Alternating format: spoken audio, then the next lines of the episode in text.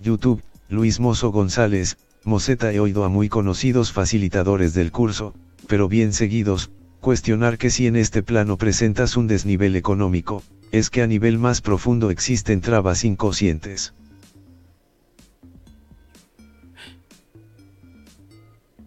De verdad, Luis. Wow. Si hay un desnivel económico, es porque a nivel muy profundo existen trabas inconscientes. Bueno.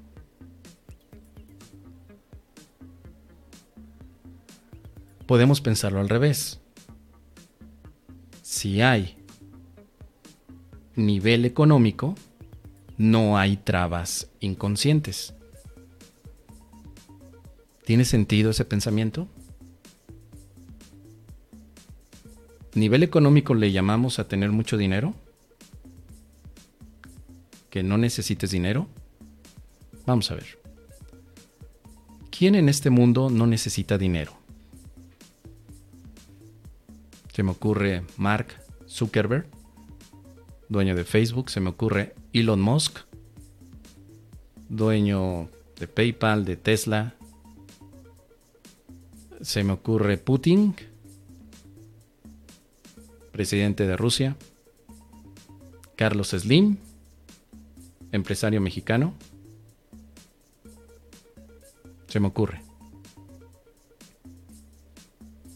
¿Podríamos decir que ellos son ejemplos de que no hay trabas inconscientes?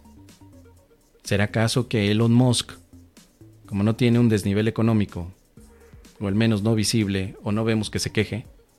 Yo no he escuchado a Elon Musk decir, ay, necesito algo para que cambie mi mente y pueda tener más dinero. de los ejemplos que te acabo de poner, no he escuchado ninguno de ellos que se queje por el dinero, o sea, de que les falta. ¿Será que ellos ya no tienen trabas inconscientes? Yo lo cuestionaría. Yo luego escucho a Elon Musk y digo, este señor no lo escucho hablando desde la paz. Parece que le interesa algunos otros aspectos muy personalistas más que la paz. Entonces, acercándonos por el argumento contrario, para ver si es falseable, podríamos llegar al argumento de que no necesariamente aquellos que tienen desnivel económico tengan trabas inconscientes. Tal vez con el ejemplo que acabo de dar podríamos decir, los que tienen desnivel económico y los que tienen nivel económico, ambos podrían tener trabas inconscientes. Ambos. Luego entonces podría deducir con mi razonamiento que el desnivel económico no es la causa ni el efecto de una traba inconsciente. Digo, ejercer el pensamiento crítico me llevaría a, tomar esta postura. No tiene nada que ver. Ahora, tercer punto, el argumento de autoridad. Mencionas que hay facilitadores muy conocidos, pero bien conocidos y bien seguidos. ¿Y eso qué importa?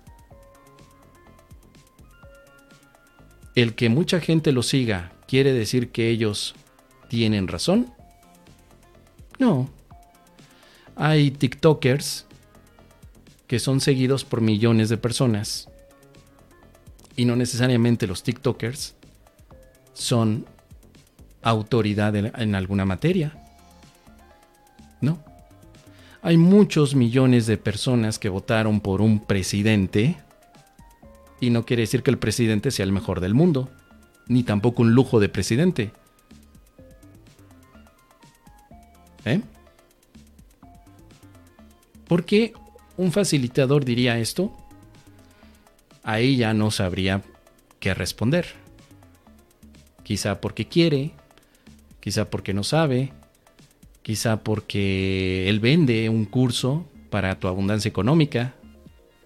Tal vez, ¿no? Quizá, no lo sé. Realmente no lo sé.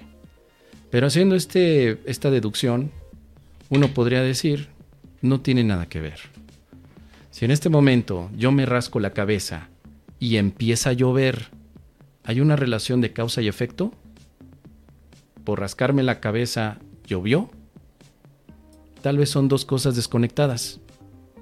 Es lo mismo que veo yo con los tramas, con los con, trabas o traumas inconscientes y la parte económica. ¿Qué te parece, querido Luis? Coméntame.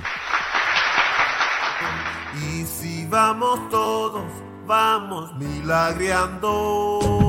Perdonando.